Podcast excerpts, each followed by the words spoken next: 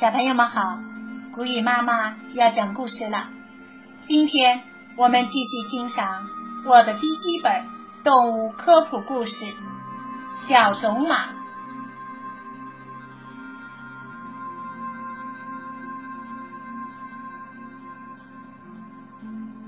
春天来了，大地一片新绿。小种马马尔克感到很快活。他躺在草地上，一会儿向左，一会儿向右，不停的扭动着身子。啊，这草地真香！突然，一个大脑袋伸到了他的跟前。谁呀？原来是阿米拉，马群里最老的母马。马尔克，起来，我有话要跟你说。马尔克挺身一跃，赶紧站了起来。他很怕阿米拉发火。你三岁了，阿米拉说：“是出去看看世界、闯一闯的时候了。”我不嘛，小马嘟囔着，心里很害怕。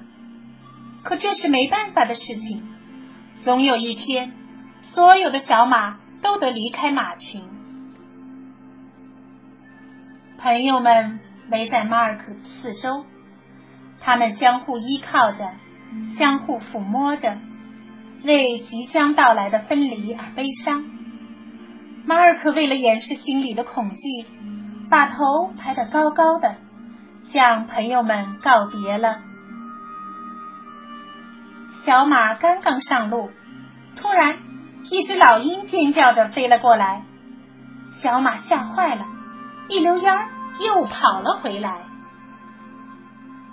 阿米拉生气了，他从来没见过这么胆怯的小马驹。让我拿你怎么办哟？他晃动着尾巴嘶叫道。可是当他看到马尔克伤心的样子，火气一下子又没有了。过来吃东西吧，他温和的对马尔克说。在阿米拉的率领下，马群向他们喜爱的草场跑去。清脆的马蹄声回荡在草原上，哒哒哒，好威武的马队！马尔克全力飞奔，显得异常激动。他跑得那么快，超过了其余的小种马，跑到了最前面。当心，你现在还不是马群的首领呢。前面有一条小溪，马尔科跃起来，唰的一下就跳了过去。他得意的回过头来，想炫耀一下。咦，阿米拉上哪儿去了？别的小种马都到哪儿去了？当他发觉只剩下自己的时候，就慌了。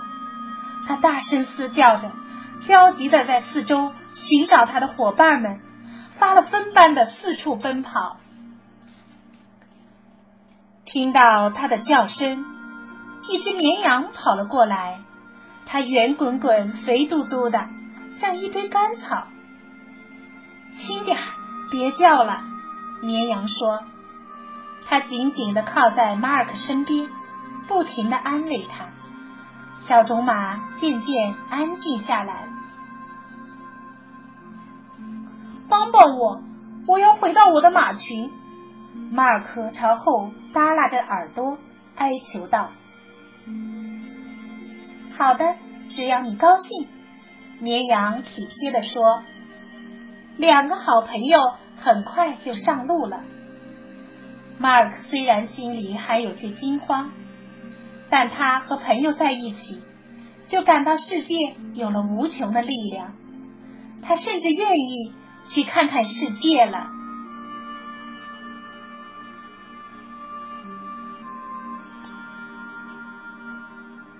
关于小种马的知识，世界上到处都能见到小种马，野马群已不复存在，因为它们已经被人类驯化了。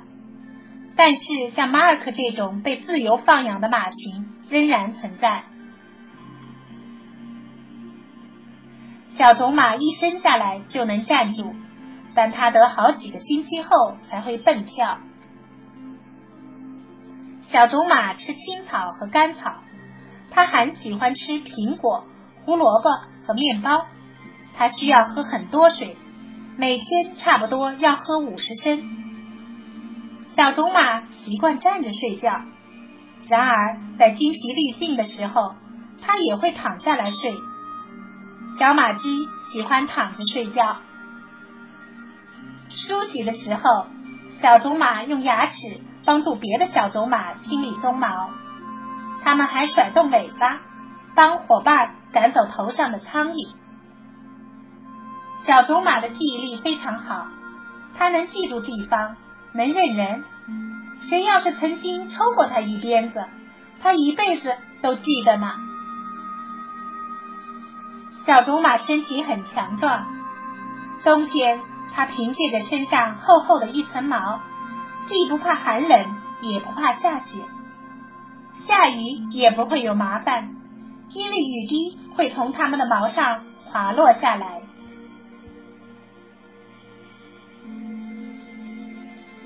成年的小种马从地面到马鬃下的鳍甲高度一般不超过一点四七米。相当于一个十二岁小孩子的身高。小种马的体重在二百五十到四百千克之间，是成人体重的三到五倍。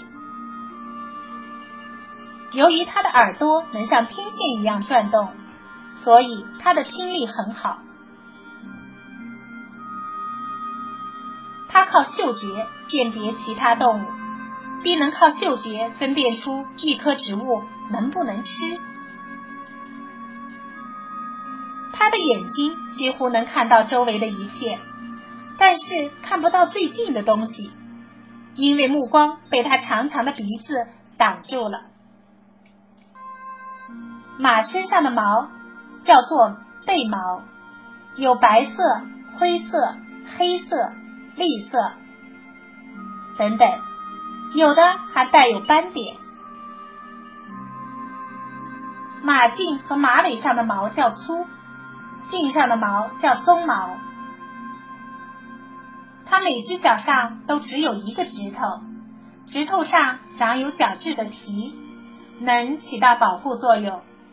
这种角质的蹄像指甲一样不断的生长，人们在马上钉上蹄铁保护它们。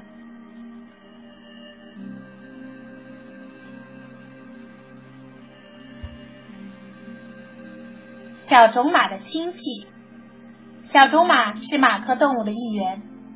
马科动物只吃植物青草，它们生来喜欢奔跑和跳跃。斑马生活在非洲，它的奔跑速度能达到每小时六十五千米。它身体两侧的黑白条纹是对称的。斑马的性子很烈，人类至今。还没能驯养斑马。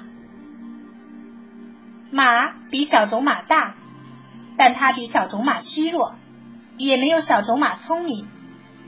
马有重型马，身体强壮，能够拉车；还有轻型马，善于奔跑。骡子是母马和驴子的后代，它们像它妈妈一样高大，像它爸爸一样强壮。它的表亲驴骡则是公马和母驴的后代。驴子性格比较温顺，它能连续几小时负重五十千克。在非洲沙漠里还有野驴。亚洲野驴生活在亚洲，目前已濒临灭绝。它的样子就像是头长着一颗硕大的马脑袋的驴子。